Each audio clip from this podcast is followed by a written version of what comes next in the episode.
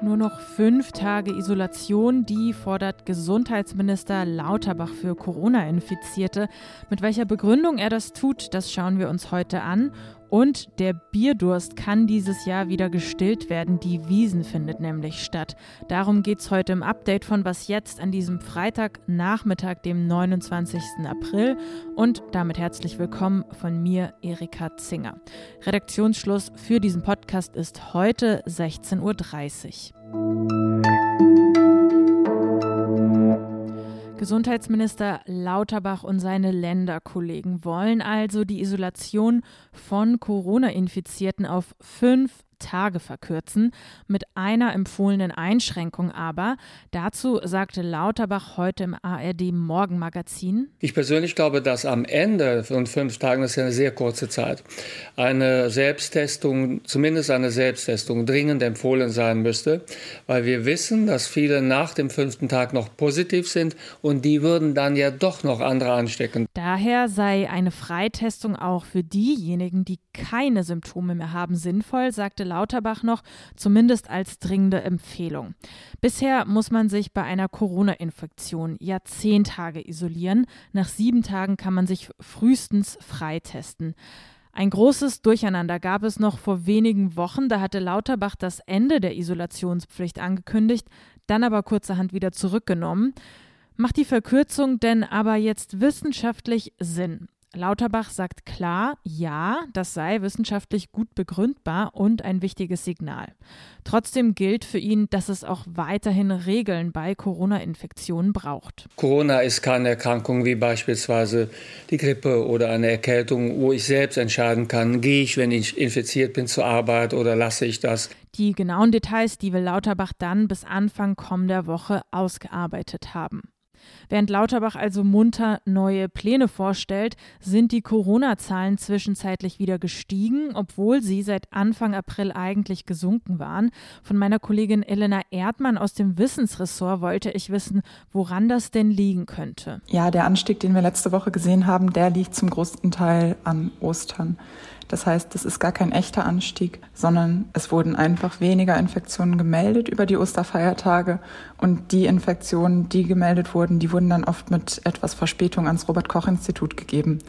Dadurch gibt es dann so einen Knick in der Kurve. Das hatten wir auch schon an anderen Feiertagen, also an Weihnachten oder auch letztes Jahr an Ostern. Jetzt sehen wir auch heute schon wieder, dass die Zahlen ein bisschen runtergehen, also es geht wieder bergab. Die Zahlen gehen nicht mehr so schnell runter wie Anfang April. Elena erklärt das so. Ich würde sagen, das liegt wahrscheinlich schon daran, dass natürlich jetzt weniger Maßnahmen gelten, dass ganz oft auch keine Maskenpflicht mehr herrscht. Und ich denke, das wirkt sich natürlich schon auf das Infektionsgeschehen aus. Und man sieht, dass es deswegen etwas langsamer geht. Sorgen machen muss uns dieser Anstieg aber nicht, sagt Elena. Grund zur Sorge ist es nicht, auch wenn es eventuell nochmal sein könnte, dass es auch vielleicht kurzfristig nochmal nach oben geht. Aber ich denke mal, eine Überlastung wird jetzt erstmal in den nächsten Wochen nicht auf uns zukommen. Eine neue Mutante gibt es auch nicht. Insofern sieht das eigentlich ganz in Ordnung aus. Und die Bundeswehr ist jetzt so gefordert wie nie. So formuliert es Eva Högel, die Werbeauftragte des Bundestags. Heute hat sie im Bundestag ihren Jahresbericht zur Lage der Streitkräfte vorgestellt. Der entsetzliche Krieg in der Ukraine verändert alles. Für die Soldatinnen und Soldaten bedeutet es, dass es ernst werden kann, dass es schnell gehen muss und dass sie immer einsatzbereit sein müssen. Außerdem wies die SPD-Politikerin darauf hin, dass die Bündnis- und Landesverteidigung deshalb jetzt sehr konkret werde. Högel begrüßt das geplante 100 Milliarden Sondervermögen für die Bundeswehr. Sie macht aber auch klar, dass das Geld dringend nötig sei. Als Ziel nannte sie heute, die volle Einsatzbereitschaft der Soldatinnen und Soldaten wiederherzustellen. Vor allem beim Material gebe es da noch einiges zu tun. Priorität sollte vor allem die persönliche Ausstattung sein. Helme, Schutzwesten, Bekleidung, Rucksäcke. Die Unionsfraktion, die begrüßt generell die Bundeswehr mit mehr Mitteln auszustatten. Kerstin Vieregge von der Unionsfraktion, die forderte aber, dass die viel zitierte Zeitenwende von der Bundesregierung endlich durchgezogen werde.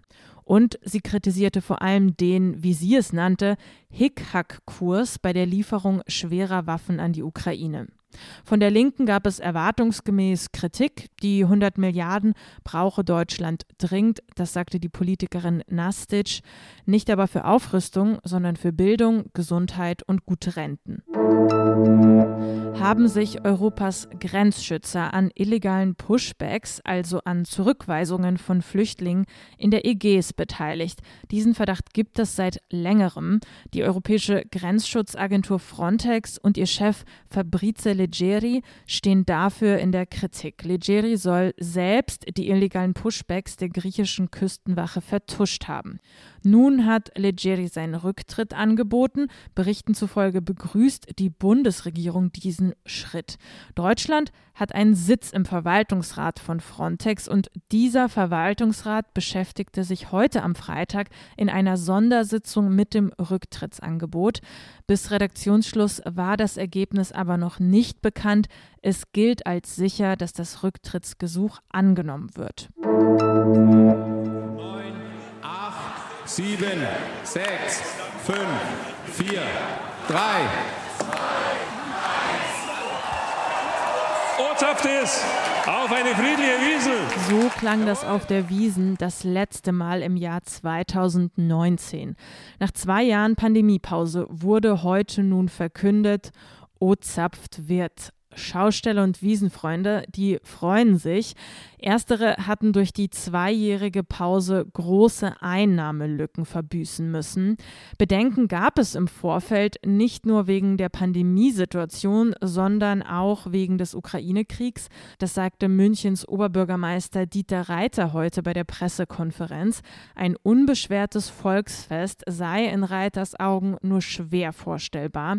Leicht gefallen sei ihm diese Entscheidung, die Wiesen also dieses Jahr stattfinden zu lassen, deshalb nicht. Was noch? Wenn ein kanadischer Astronaut 2024 an einer Mondmission teilnimmt, dann sollte er sich dabei bloß nicht zu Schulden kommen lassen, denn das kanadische Strafgesetzbuch, das gilt künftig auch auf dem Mond. Kein Witz, das kanadische Parlament hat diese Änderung des Strafgesetzbuches am Donnerstag verabschiedet. Tatsächlich können nun nicht nur kanadische Astronauten, sondern auch ausländische belangt werden, wenn sie denn bei kanadisch unterstützten Missionen eine Tat begehen, die eben nach dem kanadischen Recht strafbar wären.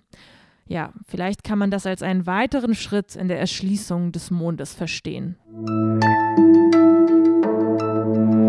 Das Update ist damit für heute zu Ende, aber Sie müssen nicht auf Nachrichten von uns verzichten. Am Wochenende geht es nämlich weiter mit Was jetzt? Morgen früh hören Sie da meinen Kollegen Moses Fendel. Unser Schwesterpodcast Das Politikteil beschäftigt sich diese Woche mit Elon Musk. Was treibt den Mann und warum kauft er Twitter? Wenn Sie diese Fragen beantwortet haben möchten, dann hören Sie doch mal rein. Uns bei Was Jetzt erreichen Sie wie gewohnt unter wasjetzt.zeit.de. Ich, Erika Zinger, verabschiede mich hiermit ins Wochenende. Haben Sie es gut. Tschüss und bis bald.